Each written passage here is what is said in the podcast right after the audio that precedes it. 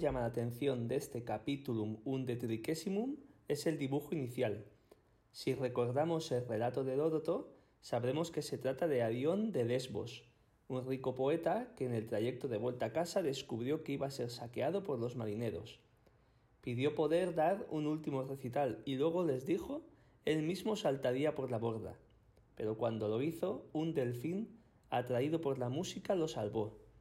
El timonel del barco en el que viajan Medo, Lidia y otros recordará la historia en la segunda sección. Por ahora, y como podíamos intuir, infundo maris, prudima en aves, mersa y jacent. Aún así, no cejan en su empeño de navegar. Después de todo, navigare neque se est. Y los comerciantes están de acuerdo, pues merques suas magnia estiman pitan nautarum parvia estimant, como leemos en la línea 5. Sin embargo, no todos esperan en casa las mercancías mientras éstas viajan en los barcos. Si son preciosas, esto es de alto valor, los mercaderes no se las confiaban a los marineros. Es lo que sucede precisamente en este barco. Isla etus hostia profectus es cum mercibus pretiosis quas omni pecunia sua in Italia emerat, eo considio ut eas maiore pretio in Graecia venderet. A continuación, línea 15, vemos que pretendía lucrarse, hacer lucro, pero todo se fue al garete, o mejor dicho, por la borda.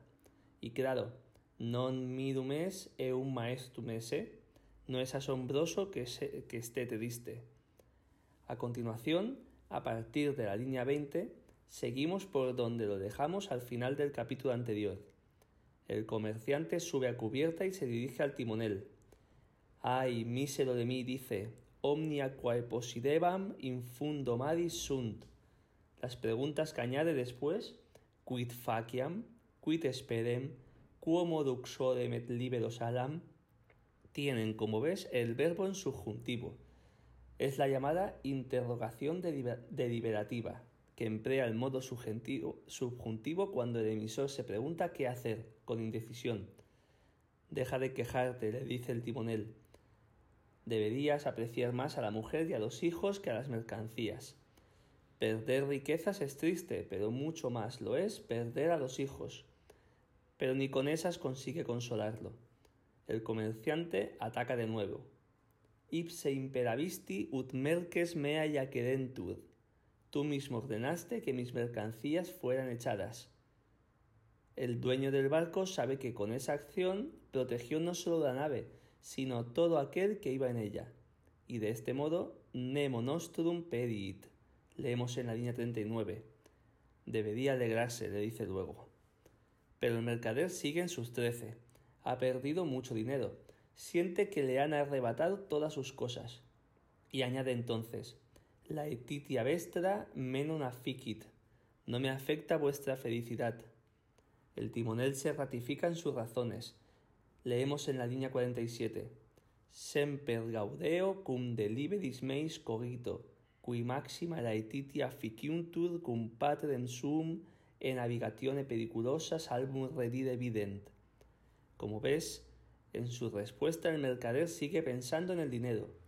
¿Cómo viviremos? se pregunta. ¿De qué modo compraré comida y ropa para mis hijos? se lamenta.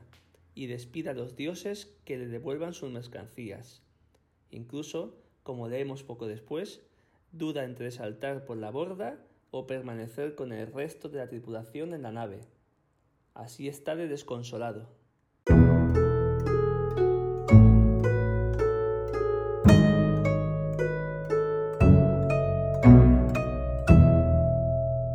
Es entonces, al inicio de la segunda sección, cuando, tras el timonel decirle que adelante, que nadie le prohíbe saltar al agua, y advertirle sin embargo que no será tan afortunado como Adión, el mercader le pregunta quién es ese tal Adión.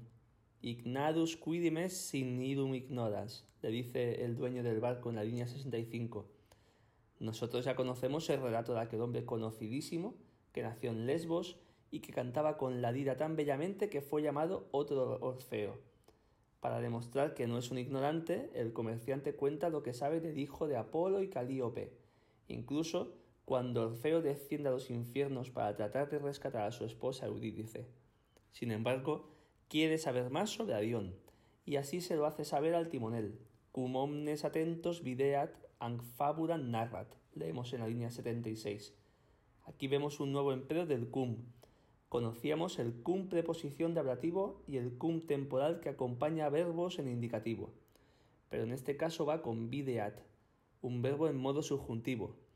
Es el valor temporal de cum, que suele ir con verbos en imperfecto de subjuntivo, aunque también, como es el caso, en presente. Se suele traducir como un gerundio, es decir, el timonel, viendo que todos estaban atentos, narra esta fábula. Encontraremos más ejemplos de ese cum a lo largo del relato. Seguro que puedes comprender toda la leyenda, que abarca hasta que termina la sección. Adión se entera de que lo quieren matar los mismos marineros con los que viaja de Italia a Grecia, por lo que les da sus riquezas y el resto de sus cosas y les pide que les perdone la vida. Parquite vitae. Los marineros se conmueven con sus palabras y deciden no matarlo, aunque lo que es lo mismo, imperaverum ut statim immade desididet, leemos en la línea 87. Adión pide un último deseo, por así decirlo, coger su vida y cantar un poema, Carmen, antes de morir. La clave de lo que sucederá a continuación nos dará la siguiente frase.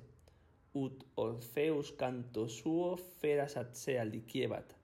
Seducía, ita tuncadion canendo pisques alexit ad navem. Y entonces saltó.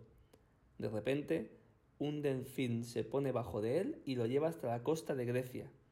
De allí fue a Corinto, donde conocía al rey Periandro, quien a pesar de ser amigo suyo, no creyó la historia y lo mantuvo en custodia. Después, una vez que llegaron aquellos marineros, el rey les preguntó sobre Adión. Responderum. Hominem cum inde avident in terra Italia fuise e unque illic bene vivere. Audes animosque hominum canto suo delectare atque magnum lucrum facere. Como puedes comprobar, todo mentira. De pronto, Adión aparece ante ellos y los marineros confiesan enseguida su maleficium, que aunque ha dado nuestra palabra maleficio, literalmente significa cosa o hecho malo.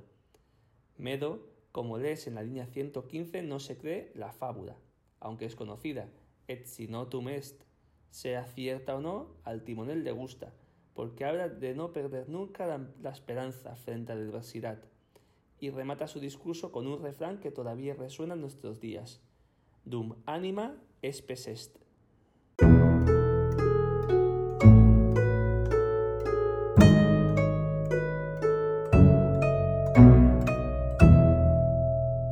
Al final del capítulo anterior, la llegada del mercader hizo que una pregunta de Lidia se quedara en el aire.